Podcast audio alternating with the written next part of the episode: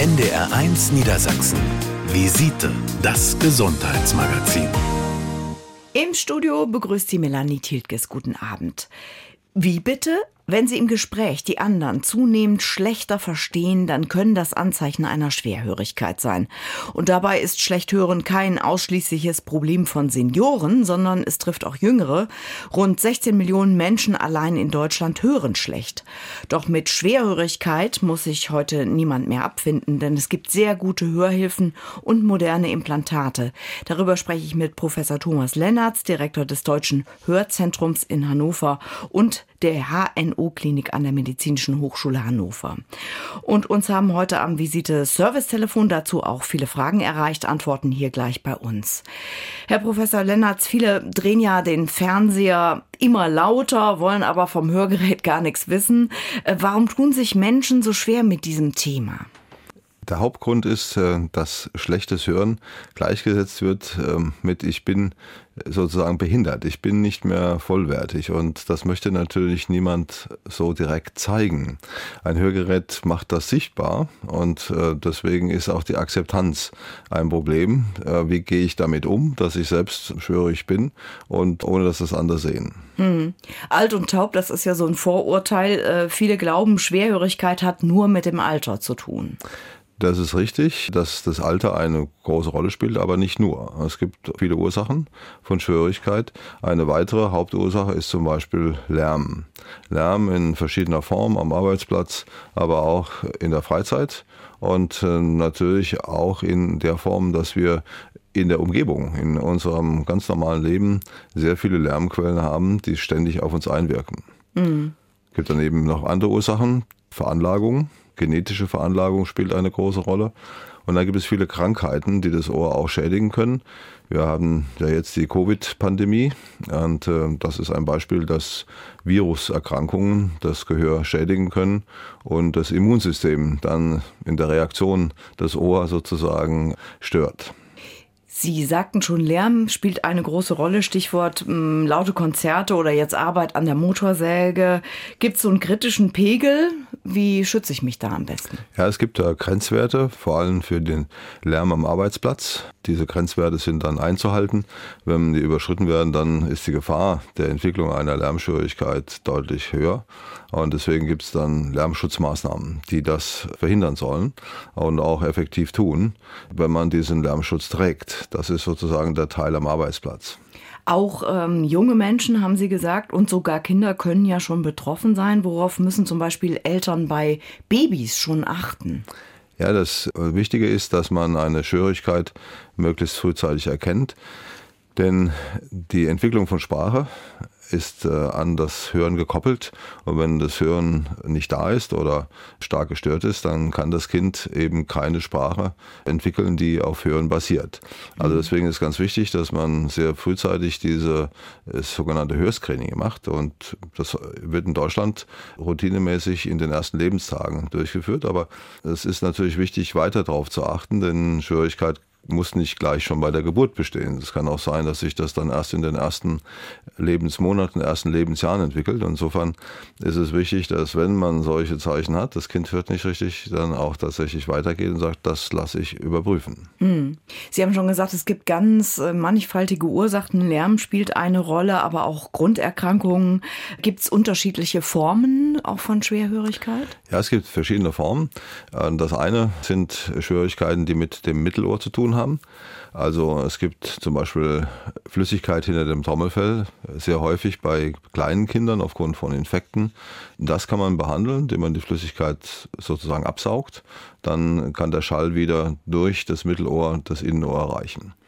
Und dann gibt es die äh, Innenohrschwierigkeit. Dort sind tatsächlich die Sinneszellen betroffen und diese Schäden sind dann in der Regel auch dauerhaft. Das heißt, die kann man nicht so einfach durch ähm, einen kleinen Eingriff äh, wieder beheben. Da kommt es jetzt darauf an, dass man genau feststellt, wie ausgeprägt ist das.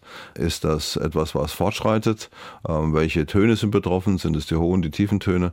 Und danach kann man dann auch vorgehen im Hinblick auf die notwendige Behandlung. Mhm. Die gute Nachricht ist ja, sämtliche Formen und gerade von äh, Schwerhörigkeit können heute diagnostiziert und dann eben entsprechend auch behandelt werden. Ähm, welche Untersuchungen sind denn notwendig? Ja, es gibt ähm, verschiedene Hörtests, die jetzt zum Beispiel dem Screening dienen. Das sind äh, Verfahren, die objektiv sind. Das heißt also, man braucht keine Angabe des zum Beispiel Kindes, ich höre oder ich höre nicht, sondern es gibt Begleitphänomene des Hörens, die man ableiten kann, sogenannte otoakustische Emission oder auch Anteile des EEGs, also der, der Hirnaktivität, die man aufzeichnen kann. Daraus kann man dann sehen, ob jemand hört oder nicht. Das zweite sind dann im etwas fortgeschrittenen Alter bei Kindern schon durchführbar, sonst bei Erwachsenen Tests, die auf den Angaben beruhen. Also ich bekomme einen zum Beispiel Ton oder ein Wort vorgespielt und ich muss es dann äh, angeben, bei welcher Lautstärke höre ich das oder habe ich das Wort verstanden. Und daraus kann man dann tatsächlich äh, Art und Grad der Schwierigkeit bestimmen. Ein wichtiges Stichwort, das man ganz oft im Zusammenhang mit Schwerhörigkeit ja hört, ist Hörsturz. Was bedeutet das genau? Was? Ja, also Hörsturz bedeutet, dass das Gehör plötzlich schlechter wird oder im Extremfall ganz verschwindet. Und äh, die Ursachen sind äh, nur zum Teil bekannt, aber für den Betroffenen ist es eben so, ich habe jetzt noch gut gehört und dann geht das Gehör weg und ich höre auf dem Ohr verzerrt, dumpf oder auch gar nichts mehr. Ursache, die man annimmt, sind äh, im Wesentlichen Durchblutungsstörungen. Das heißt, das Ohr ist sehr empfindlich auf eine mangelhafte Durchblutung. Und das kann ausgelöst sein durch verschiedene andere Krankheiten. Ne? Dann gibt es eben Entzündungsvorgänge, die zum Beispiel durch die Viren ausgelöst sind. Wir hatten ja schon Covid erwähnt, aber auch andere Windpocken mhm. und so weiter. Und äh, das kann dann zu einer akuten Funktionsstörung führen. Das heißt also, die Sinneszellen können dann nicht mehr richtig arbeiten. Und äh, die Folge ist, dass dann das äh, Innenohr plötzlich versagt ganz viele komplexe Ursachen und im Laufe des Lebens sind wir unterschiedlichsten Einflüssen ausgesetzt. Ähm, was sagen Sie denn, wie oft muss ich zum Ohrenarzt, wie oft sollte ich so ein Check-up machen als Erwachsener? Bei Babys ist das ja sozusagen im Untersuchungsplan. Es gibt dabei zwei Dinge. Das erste, ich merke subjektiv, dass irgendwas nicht stimmt, dann sollte man das zum Beispiel beim Hörschutz gleich machen lassen. Wenn es sich schleichend einstellt, auch dann die Empfehlung beim Ohrenarzt einen Hörtest machen zu lassen. Ansonsten von der Routine her ist es sinnvoll, das ab dem 60. Lebensjahr zu machen, mhm. dass ich dann weiß, aha, ich höre jetzt so und dann im weiteren Verlauf, zum Beispiel alle fünf Jahre oder wenn es eben natürlich schneller schlecht wird, dann jedes Jahr auch ein Hörtest, damit man sieht, wo stehe ich. Ihre Fragen rund ums Hören, die beantworten wir hier gleich, denn uns haben heute Vormittag am Servicetelefon viele Fragen erreicht. In Visite.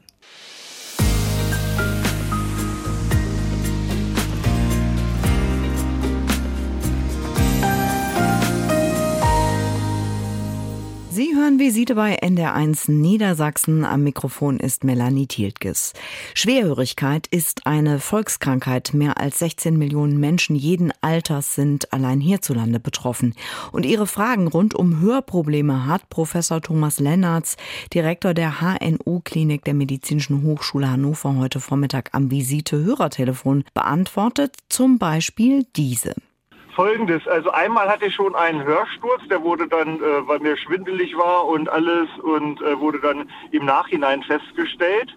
Und dann hieß es mal, kann man auch nicht mehr so viel machen, weil es schon keiner mehr weiß, wann es passiert ist. Aber jetzt die letzten Tage habe ich immer mal wieder Druck auf dem Ohr, auf dem Kiefer und wo ich eben gehört habe, dass Hörverlust mit äh, Demenz zu tun hat, was ich in den letzten Monaten alles vergesse, verliere oder sonst was ist, das macht mir Angst. Okay, Sie beschreiben das ja so, dass es mit Schwindel einhergegangen ist und äh, dass dieser Hörverlust jetzt besteht. Ist das auf einer Seite oder ist das auf beiden Seiten? Beide. Also mal Beide piept das eine Ohr, dann piept das andere Ohr. Hm. Okay. die letzten Tage tat mir dann sogar der Kiefer weh. Ich hm. denke, was ist jetzt los? Hm. Okay, da ist die Frage, ob, ob, Sie noch zusätzlich etwas haben im Rahmen zum Beispiel von der Erkältung, kann man ja auch momentan schwer Nein, hören. Soweit gesund. Hm, ja. Haben Sie denn äh, schon einmal eine ohrenärztliche Untersuchung gehabt und auch einen Hörtest? Hat man äh, Ihnen auch mal geraten, dass man vielleicht ein Hörgerät verwendet? Ich frage jetzt einfach mal, was Sie schon gemacht haben. Mit diesem Schwindel und allem bin ich ja zum Ohrenarzt hin, weil das war beängstigend. Und äh, der hat ja dann den Hörsturz festgestellt und allem. Mhm. Und auch gesagt, dass da äh, schon was geschädigt ist. Aber man nichts mehr machen konnte, weil ich nicht Ja, mehr gut, sagen konnte, wann das angefangen hat. Gut, ja, das heißt also, es besteht jetzt ein Hörverlust, der ist dauerhaft und da geht es natürlich jetzt darum, kann ich den gut behandeln mit äh, Hörgeräten oder mit Implantaten, das wäre das, was man dann klären muss. Die Akutphase, da kann man medikamentös versuchen, zu einer Verbesserung zu kommen. Wenn die vorbei ist, wie Sie sagen, dann ist es in der Regel auch so, dass man da äh, nichts mehr tatsächlich verbessern kann. Also deswegen Empfehlung, versuchen Sie das mit Hörgeräten und äh, sehen Sie, dass Sie darüber eine Verbesserung des Hörens hinbekommen. Denn das wird entscheidend sein, damit Sie einfach nicht sozusagen isoliert sind. Ja, ja, okay. Also zum Ohrenarzt. Ja, das wäre richtig. Alles klar, dann besten Dank dafür. Herr Grother, diese Hörgeräte sind, das hat Herr Professor Lennartz uns auch versichert, heute relativ klein, transparent und easy zu tragen. So ist es ja. Ich habe das beim Bekannten gesehen, also ich kenne es von früher, diese Riesendinger, die die Menschen nein, das hinterm Ohr nicht haben. Ja. Und ein Bekannter, der hat so ein Hightech-Ding, aber er hat auch gesagt, es hat 3000 gekostet. Ja, also wie gesagt, Preis ist das eine, aber das andere ist einfach besseres Hören, ist einfach sozusagen lebenswichtig. Ja, ja, so schlimm ist es nicht, aber mich beängstigt das immer, wenn ich diese Schmerzen und diesen Druck und dieses Pfeifen auf dem Ohr habe. Ja, also man muss dann gucken, was es wirklich ist. Deswegen wichtig, dass Sie das auch nochmal klären lassen. Ist, war es wirklich ein Hörsturz oder ist es etwas anderes? Es gibt auch akute Innenohrschwierigkeiten, bei denen Schwindel mit einer Rolle spielt. Stichwort Meniere-Krankheit. Also da muss man nachgucken lassen. Das kann man aber feststellen. Und dann gibt es da auch äh, noch zusätzliche Behandlungsmöglichkeiten, um diesen Schwindel in den Griff zu kriegen. Naja, ja, der ist aktuell zum Glück nicht da, aber ja, ja. Alles klar. Dankeschön, Herr Grother, für Ihren Anruf. Alles Gute für Sie. ja. Danke. Tschüss. NDR1 Niedersachsen, das Visite-Hörertelefon Professor Thomas Lennartz und Melanie Tiltges. Also ich hatte Corona und war vier Wochen flach und das ist auf meine Ohren geschlagen. Und dann habe ich dann Tropfen bekommen und alles und es wurde auch nicht besser. Ich habe dann Hörgeräte bekommen und dann wurde es wieder schlechter. Und dann hat man äh, am rechten Seite einen Rohrenschlitz gemacht. Ja. Und äh, das ist ganz schlimm. Und dann habe ich mir die Grippespritze geben lassen. Und vier Tage wurde ich wieder krank. Habe wieder drei Wochen mit Erkältung rumgemacht. Da bin ich auch wieder zum Arzt gegangen. Und er sagt, wir müssen das operieren. Jetzt habe ich aber eine Frage. Geht das gut oder geht das schlecht? Ja. Weil ich habe wirklich Angst, weil ich auch alleine bin. Ich bin Rentnerin. Ja. Und da Ähm, weiß ich nicht, was ich machen soll. Okay. Ja, hatte denn der Arzt Ihnen gesagt, was er operieren möchte? Nein, das hat er nicht gesagt. Ich muss am Dienstagmorgen, muss ich wahrscheinlich erstmal in die Röhre, habe einen Termin. Ja. Und dann will er das am Dienstagmorgen, dann kriege ich dann gesagt, wann ich operiert werde. Ja. Wissen Sie, was das Schlimmste ist? Wenn man Fernsehen guckt, man hat die Hörgeräte und ich habe ja die Fernbedienung dazu. Ich höre erst ab 70. Ja. Okay. Das ist natürlich sehr schlecht, ne, was Sie da haben an Hören. Ja. Das ist sicherlich eine hochgradige Schwierigkeit. Und jetzt ist die Frage, wodurch die bedingt ist. Es ist so, dass Covid und auch die Impfungen, auch Ja, gegen Grippe, hm, dass die eine Schädigung des Gehörs machen können. Ja. In der Regel ist das eine Schädigung des Innenohrs, das heißt der eigentlichen Sinneszellen im Ohr, die dann nicht mehr richtig funktionieren. Es gibt auch zusätzlich die Möglichkeit, dass sich im Mittelohr Flüssigkeit ansammelt. Und Hat diese, er auch äh, Wasser drin. genau, Wasser drin. Und das kann man ablassen, also sozusagen absaugen. Dann wird das Gehör um diesen Betrag besser, äh, wenn die Flüssigkeit weg ist. Aber der Innenohrschaden, Ja. der wird in der Regel dadurch nicht besser. Man kann jetzt natürlich versuchen, Medikamente zu geben, die diese Innenohrstörung etwas beseitigen, etwas besser machen. Das muss man aber in der Akutphase machen. Also ich weiß nicht, wie lange jetzt ähm, der Hörverlust nach Grippe schon her ist. Jetzt geht es mir seit vier Tagen besser. Okay. Drei Wochen habe ich es gehabt. Da war es ganz schlimm. Und ich war auch immer bei der Hausärztin, die hat mich abgehorscht Ja. und alles. Und da hat sie gesagt, wann war denn das? Letzte Woche, glaube ich, Dienstag oder was. Es wäre Wasser in den Ohren. Ja. Ich hatte ja schon beim Ohrenarzt den Termin abgesagt vorher, weil ich so erkältet war. Ja, genau, aber, genau, das, ja, aber das, und- was, was, ja, genau, das, was Sie sagen, das deutet darauf hin, dass das möglicherweise mit der Erkältung zusammenhängt. Also dieser Ja. eine Teil der Schwierigkeit. Ne? Und da ist es so, wenn man das Wasser wegmacht, wie gesagt, dann wird es besser. Und dann kann man sehen, was noch bleibt an Schwierigkeit, also was noch sozusagen übrig bleibt. Und da muss man dann schauen, wie viel ist das? Und danach richtet sich dann, ähm, ob ein Hörgerät ausreichend ist oder ob äh, Sie vielleicht auch ein Implantat brauchen, um ans Hören zu kommen. Das Alter spielt da erstmal nicht die Rolle. Wichtig Ja. ist, dass Sie jetzt einfach dann dranbleiben und die verschiedenen Dinge, die ich gesagt hatte, erst Flüssigkeit weg, dann gucken, wie es dann das Gehör ist, dann äh, kann man feststellen, was Sie dann benötigen. Weil wichtig ist, dass Sie einfach besser hören. So wie Sie das jetzt schildern, ist das ja kein Zustand. Nee, ich höre noch nicht mal klingeln. Ja, deswegen meine ich, genau. Deswegen meine ich, also da müssen Sie dran, dranbleiben. Einzige, was ich jetzt habe, ich habe Hörgerät drin. Habe ich das vielleicht zu laut gestellt, weil es rauscht andauernd. Ja, es könnte sein, ne, dass Sie jetzt einfach aufgrund der Erkältung und der Flüssigkeit im Ohr einfach eine so hohe Verstärkung brauchen, dass das Hörgerät dann natürlich auch an seine Grenzen kommt. Ne? Ja, ja. Aber ich musste mit irgendjemand reden und ich habe immer NDR an. Jetzt hatte ich aber Glück, dass ich durchgekommen Super, bin. sehen Sie, doch toll. Das ist doch gut. Ja, Dann ja. machen Sie das so wie besprochen. Ich denke, Sie haben ja schon Termin und haben schon alles angeleiert. Dann wird das jetzt auf den Weg kommen. Okay, dann danke ich Ihnen auch und wünsche Ihnen einen schönen Tag. gell? Ja, wir danken Ihnen. Alles Gute. Danke, Tschüss. tschüss. NDR1 Niedersachsen, das Visite-Hörertelefon Professor Thomas Lennertz und Melanie Thieltges. Guten Tag, Stefan Knoblauch aus Göttingen. Ich habe eine Frage zum Thema Schwerhörigkeit und zwar, ob es bei jedem individuell ist, wann die Schwerhörigkeit eintritt. Ich bin jetzt 68 Jahre alt und habe noch keine Probleme. Die Schwierigkeit ist äh, sehr unterschiedlich, sehr individuell. Ja, Und äh, das betrifft auch den Zeitpunkt, wann sich das bemerkbar macht. Ähm, Ja. Im Prinzip ist es so, dass jeder das irgendwann bekommt, wenn er alt genug wird. Ja? Und das kann aber sehr früh einsetzen, das kann aber auch erst äh, in der siebten Lebensdekade oder achten einsetzen. Bestimmt wird das in zwei Faktoren. Das eine ist die genetische Ausstattung, also was haben Sie sozusagen mitbekommen, Ja. ähm, Grundlagen Ihres Lebens. Und Ja. das zweite sind die ganzen lebenslangen Einflüsse. Also Ja. ja, wir haben Lärm, wir haben verschiedene Krankheiten.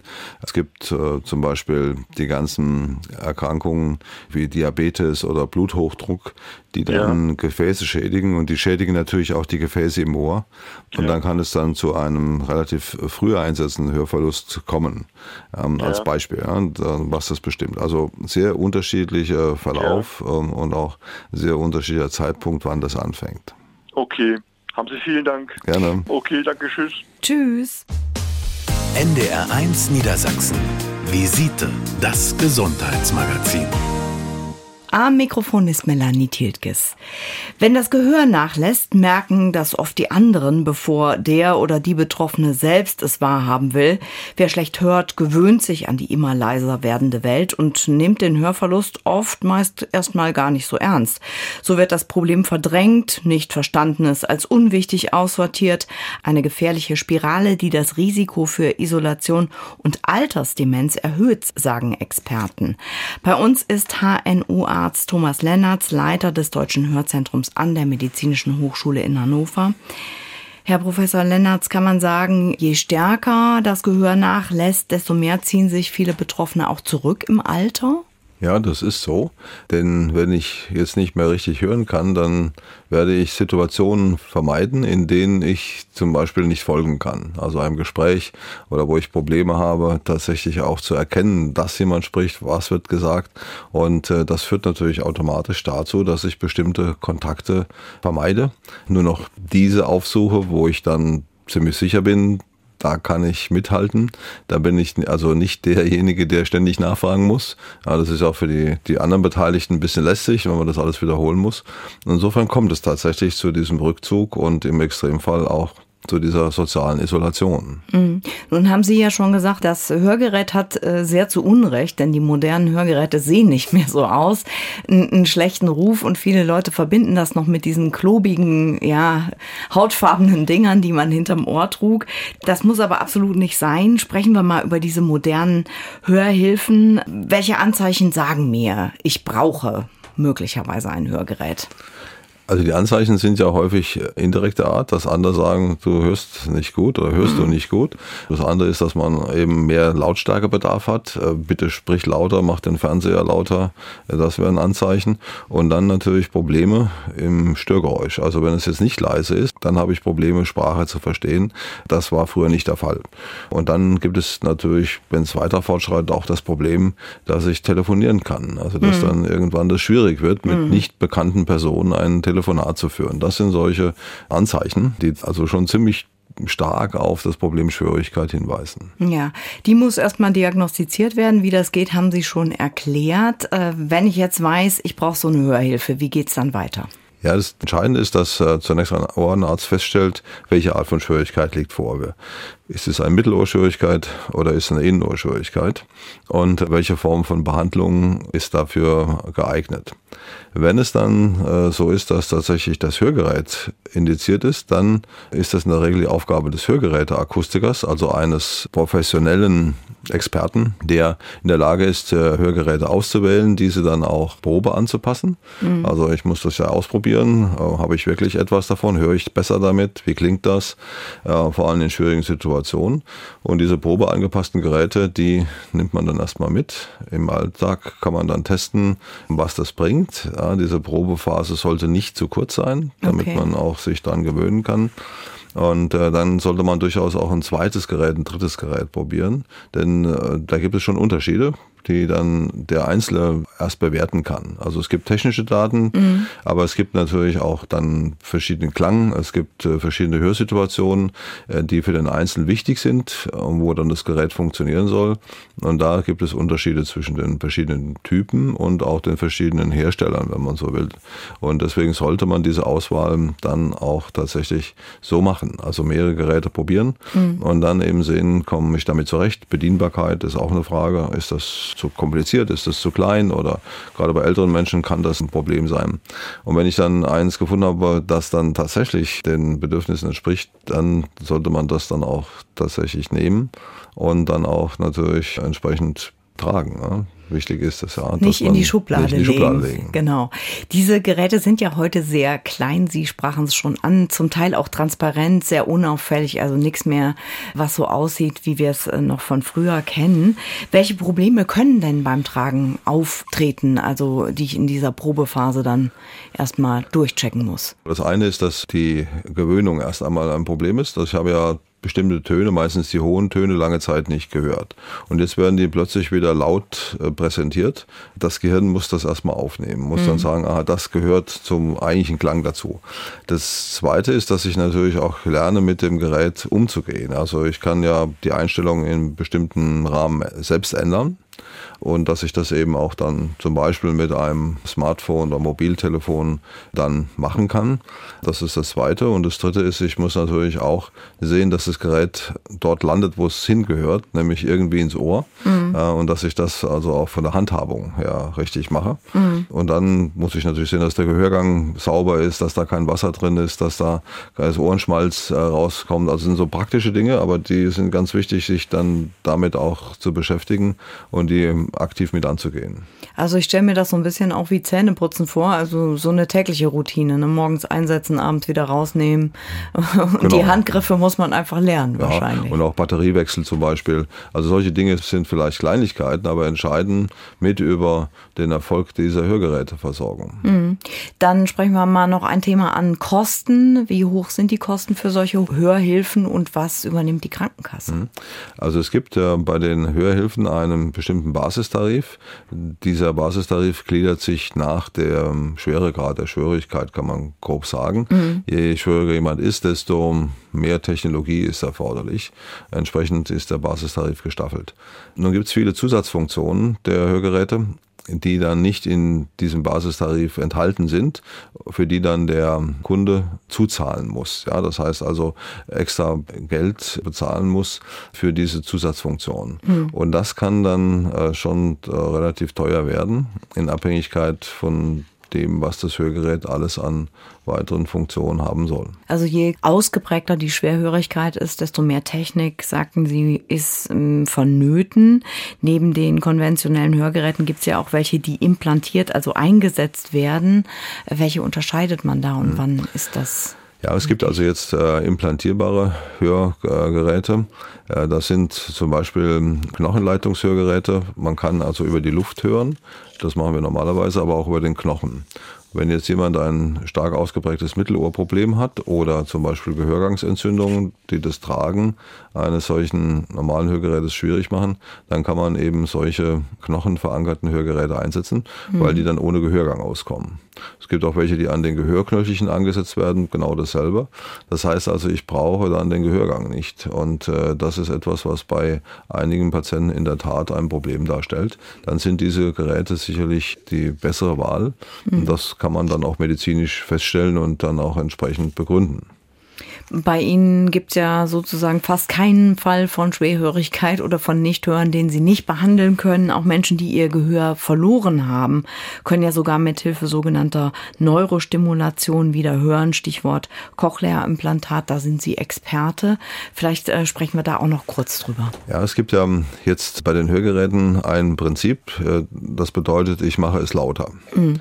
Und damit kann ich dann diesen Lautheitsverlust, den ich empfinde, kann ich ausgleichen. Das geht aber nur so lange, wie noch eine ausreichende Zahl von Sinneszellen vorhanden ist und funktioniert. Wenn diese Zahl unterschritten ist, dann äh, funktioniert das so nicht mehr. Dann muss man die Sinneszellen sozusagen funktionell ersetzen und das macht dann das Cochlea-Implantat. Das heißt, das nimmt den Schall auf und wandelt ihn um in Nervenimpulse. Und diese künstlichen Nervenimpulse werden dann genauso wie die natürlichen Pulse, die von den Sinneszellen gemacht werden, über den Hörnerven dem Gehirn zur weiteren Verarbeitung zugeleitet. Und auf diese Weise kann ich dann bei diesen Menschen, die so hochgradig schwierig sind, dass es eben im Hörgerät nicht mehr geht, tatsächlich das Hören sehr gut verbessern, also so, dass sie auch Sprache verstehen, telefonieren können mhm. und damit auch wieder am Leben teilnehmen können. Faszinierend. Und wir haben in der Visite ein Ohr für Ihre Fragen rund um das Thema Hören und Schwerhörigkeit. Und uns haben heute Morgen am Visite Hörertelefon viele Fragen erreicht. Mehr dazu gleich.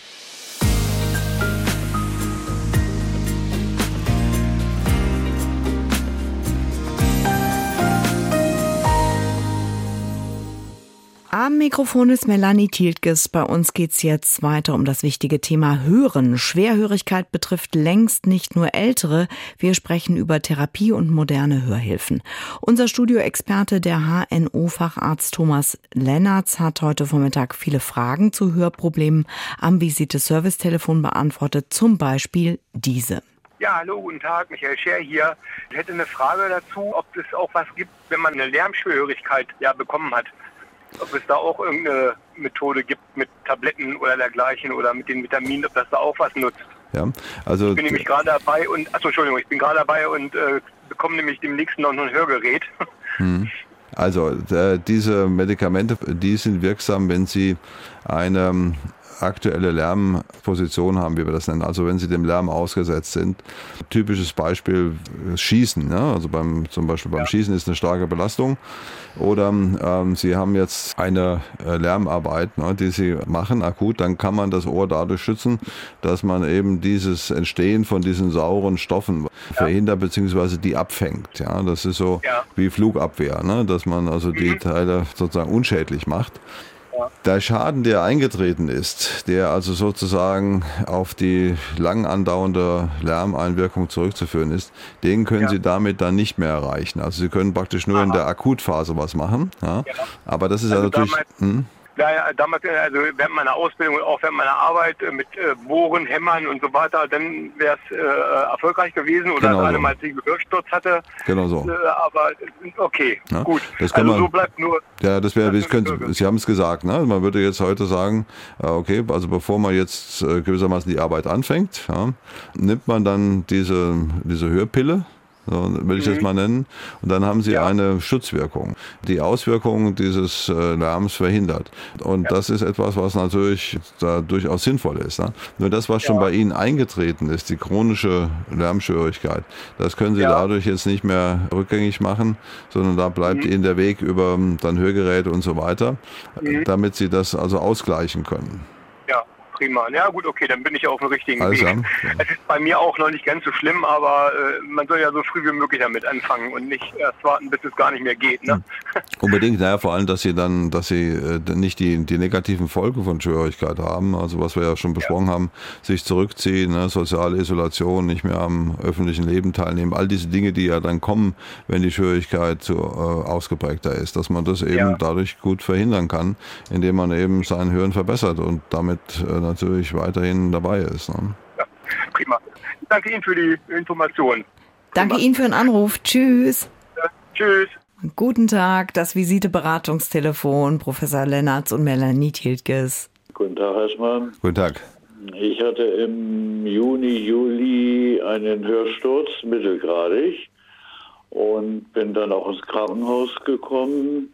Nicht sofort. Im Moment wurde es gar nicht mal so Anfang festgestellt. Ja, das Übliche, wie Sie wissen, Cortison, ne? Äh, Und das ist jetzt so ein halbes Jahr ungefähr her. Ja, meine Frage ist also eigentlich, wie entwickelt sich das bei mir weiter? Ich habe Schwankungen, wenn ich höre, auf dem, also das eine linke Ohr. Schwankungen mal mehr, mal weniger. Insgesamt habe ich schon das Gefühl, dass ich ganz gut wieder höre, wobei ich fast das Gefühl habe, dass das rechte Ohr so einiges irgendwie übernimmt, so insgesamt, aber nicht generell. Es gibt also auch Situationen, wenn einer leiser spricht, dann äh, habe ich schon das Gefühl, dass jemand mal nachfragen muss. Also meine Frage ist also, sag mal, gehen wir vom Hörgerät mal weg. Wie entwickelt sich das? Würde es auch nach einem halben Jahr noch besser werden?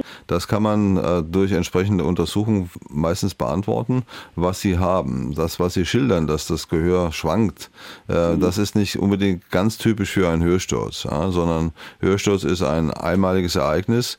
Danach kann sich das Gehör wieder erholen. Man kann nochmal Hörstürze bekommen, aber das ist dann eher selten. Was viel häufiger ist, ist, dass diese Schwankungen zurückzuführen sind auf eine äh, bestimmte Flüssigkeitsstörung im Innenohr. Ich weiß nicht, ob Sie auch Schwindel dabei hatten. Ne, Schwindel hatte ich nicht. Ja, okay. Aber es gibt es auch unabhängig von Schwindel und äh, da muss man eben schauen, ob das vorliegt. Eine, ein sogenannter Hydrops nennt sich das, also ein, ein Überangebot an Flüssigkeit. Und das Zweite, was man klären muss, ob Sie zusätzlich noch eine Funktionsstörung Ihrer Tube haben. Das ist die Verbindungsröhre zwischen Nase und Ohr.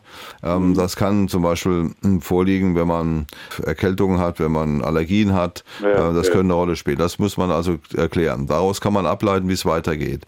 Wenn es der Hydrops ist, dann muss man etwas gegen diesen Hydrops machen. Das geht dann zunächst medikamentös ähm, und dann dem Ziel, dass man das stabilisiert, ne? dass es auf einem höheren Niveau dann stabil bleibt.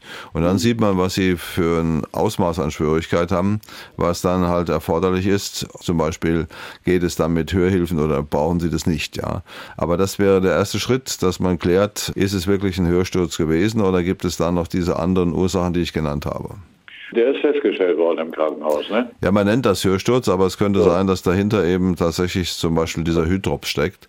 Also nur für Sie nochmal, also ich nehme parallel jetzt auch dieses Teponin. Ja, Ist das, gut oder nicht so gut? Also das ist etwas, was so allgemein die Funktionsfähigkeit des Ohres verbessern soll. Ähm, das hilft aber jetzt nicht bei zum Beispiel diesem Hydrops. Das hilft auch nicht, wenn Sie einen eingetretenen Hörschaden haben. Es mag eine gewisse Schutzwirkung haben, ja, sodass es also vor weiteren Hörstürzen potenziell schützt.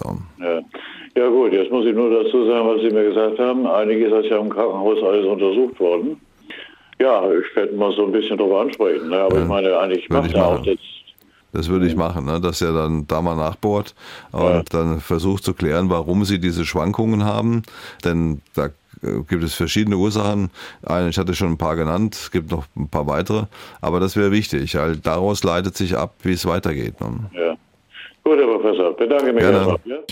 Das Visite-Beratungstelefon mit Professor Thomas Lennartz und Melanie Thielkes. Ihre Frage bitte. An und für sich kann ich noch gut hören, aber nur wenn mehrere Leute anwesend sind. dann habe ich Probleme, was noch gesprochen wird. Nun, meine Frage ist da, wenn ich ein Hörgerät habe, ob das damit besser wird. Sie sprechen an das Sprachverstehen im Störgeräusch, so nennen wir das. Also wenn mehrere sprechen, dann ist es schwierig für Sie dann zu folgen. Ja, genau. Ähm, jetzt ist es so, es gibt bei den Hörgeräten die Möglichkeit, dass Mikrofone sich auf bestimmte Sprecher konzentrieren. Das sind dann mehrere Mikrofone, die sozusagen Richtwirkung haben.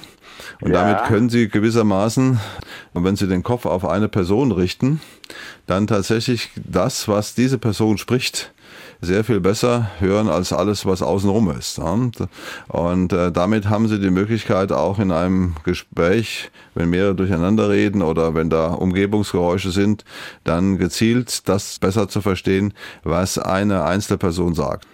Das sind ja. sogenannte Richtmikrofone. Man spricht auch dann von sogenannten Beamformern. Also Beam ist so eine Art von Strahl, ja? der Schallstrahl, der dann von dem Sprecher aufgenommen wird. Ja, Und das genau. hilft enorm. Das ist also eine extrem gute Hilfe in solchen Situationen. Denn das muss man dann ausprobieren, aber man entwickelt dann die Fähigkeit, tatsächlich sich da sehr viel stärker auf in solchen Situationen zurechtzufinden. Ne? Nee, gut. Ja, das müssen Sie ansprechen, wenn Sie ein Hörgerät haben oder wenn Sie dann dabei sind, eins zu besorgen, ja. dass Sie sowas mit dabei haben. Das zweite ist, äh, was die Hörgeräte noch machen können, sie können auch Störgeräusche unterdrücken. Das ist dann zum Beispiel, wenn sehr viel so Hintergrundrauschen ist oder Hintergrundgeräusche, ja, ja. dann können die von den Geräten, kann dieses Rauschen sozusagen vermindert werden. Das geschieht dann im Gerät selbst durch eine bestimmte Verarbeitung des Schalls und gleichzeitig wird zum Beispiel das Sprachsignal, also das, was sozusagen gesprochenes Wort ist, wird dann entsprechend deutlicher, wird sozusagen von diesem Rauschen befreit. Gut. Nee, dann weiß ich Bescheid. Okay, gerne. Ja, ist ein Vielen Versuch Dank. wert. Vielen Dank für Ihren Anruf. Tschüss. Das war unsere Sendung Visite bei NDR1 Niedersachsen heute zum Thema Schwerhörigkeit. Die muss niemand ertragen, denn es gibt moderne Hörhilfen, die dafür sorgen, dass sie wieder alles mitbekommen. Vielen Dank an meinen Studiogast, Professor Thomas Lennertz, Direktor der HNO-Klinik der MHH und Leiter des Deutschen Hörzentrums in Hannover. Wir sagen Ihnen Danke fürs Zuhören. Am Mikrofon war Melanie Tilkes. Tschüss und bleiben Sie gesund.